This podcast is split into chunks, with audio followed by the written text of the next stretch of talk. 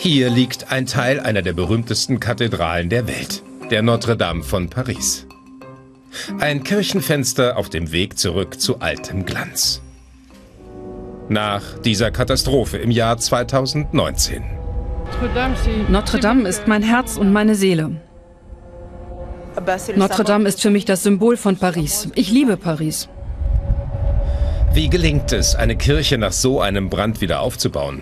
Wir zeigen euch, wie aufwendig allein die Rettung von vier Fenstern ist. Das ist nicht Notre Dame, sondern der Kölner Dom. Auch für viele Menschen hier ist ihre Kathedrale das Herz der Stadt. Die Vorstellung, der Dom könnte brennen, Ach, wie furchtbar. Ich denke mich, was soll man dabei denken? Es wäre sehr, sehr tragisch, glaube ich.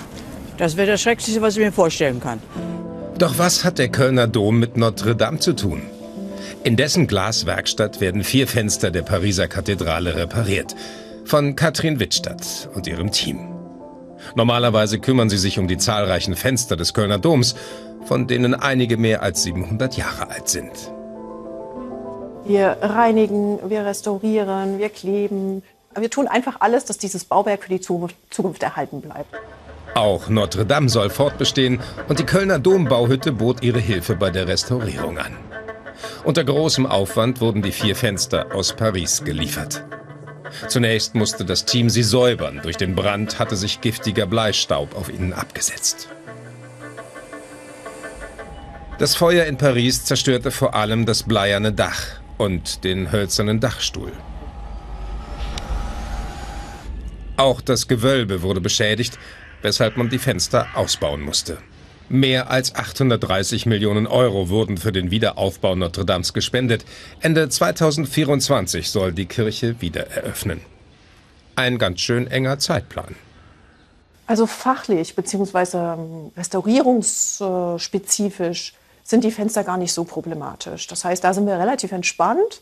Äh, was da natürlich hintersteht, ist ein großer Zeitdruck, der von Paris vorgegeben wird. Und das ist hier am Dom nicht so üblich. Aber unter dem Druck stehen wir natürlich auch.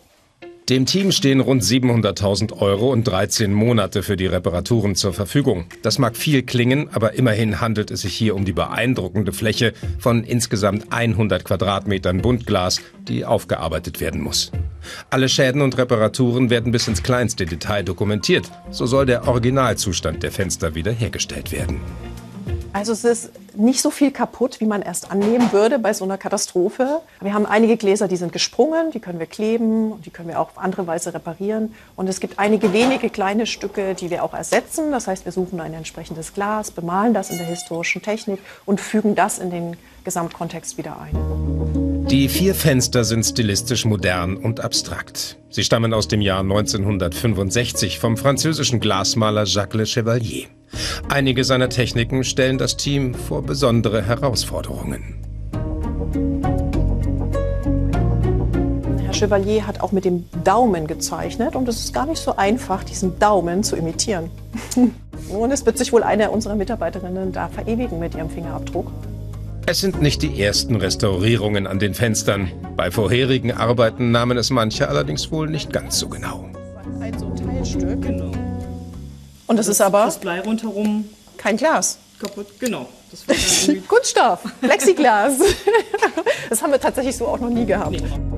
Dieses Fake-Glas ersetzt Restauratoren Wiebke Schnippel durch ein echtes mit dem passenden Farbton.